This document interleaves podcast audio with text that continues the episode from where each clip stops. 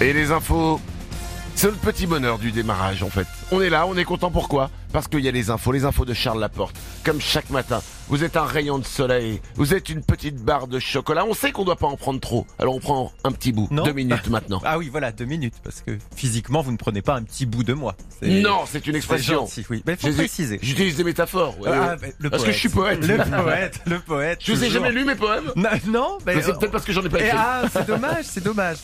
Voici les infos. Avec la météo, et on va voir passer un petit peu de tout dans le ciel parisien aujourd'hui. Bon, des nuages surtout, mais qui pourraient aussi bien par moment donner quelques gouttes de pluie ou à d'autres laisser passer une ou deux éclaircies. Météo instable donc et encore secouée aussi par les rafales de vent. Ça plus l'humidité, ça fait chuter les températures autour de 7 degrés ce matin, 10 degrés cet après-midi.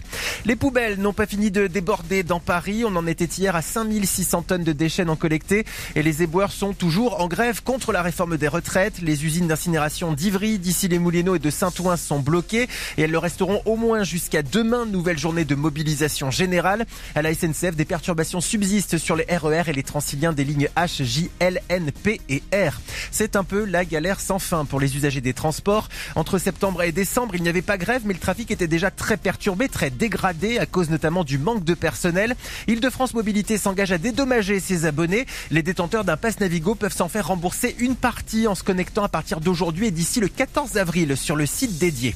Dans l'actu également, l'augmentation de la taxe foncière à Paris et pas une petite augmentation. La maire Anne Hidalgo a fixé la hausse à plus de 50%, mais elle promet que l'argent ainsi récupéré lui permettra d'investir davantage, plus d'un milliard d'euros dans les 4 ans, dans l'écologie et dans le logement social en priorité.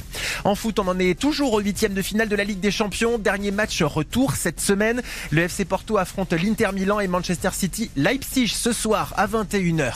L'avenir de Neymar, lui, se l'imagine au PSG. C'est ce que laissent entendre certaines indiscrétions de journalistes. L'attaquant brésilien n'aurait aucune envie de quitter Paris. C'est même ici qu'il souhaiterait terminer sa carrière. Bon, après, il ne sera pas le seul à décider. Le club avait essayé, on s'en souvient, de s'en débarrasser l'été dernier. Pour le moment, de toute façon, il ne peut pas jouer. Il est blessé.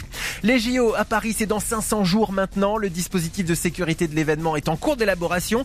Dans le Figaro, il prévoit la mobilisation de 45 000 policiers et gendarmes lors des journées les plus chargées en épreuve. Il devrait être 35 000 rien que sur la cérémonie d'ouverture sur la scène. Dans Thérapie Taxi, il y avait AD, il y avait Zawi. Et lui aussi, depuis la séparation du groupe, s'est lancé en solo. Après le succès du single Laisse parler ton corps, le garçon enrichit sa discographie avec un morceau inédit, Toute la France, dont il vient de dévoiler le clip. Un album est en préparation et un concert à Paris au Bataclan le 12 avril. Énergie Paris, 6h04. Bon réveil avec Manu dans le 6-10.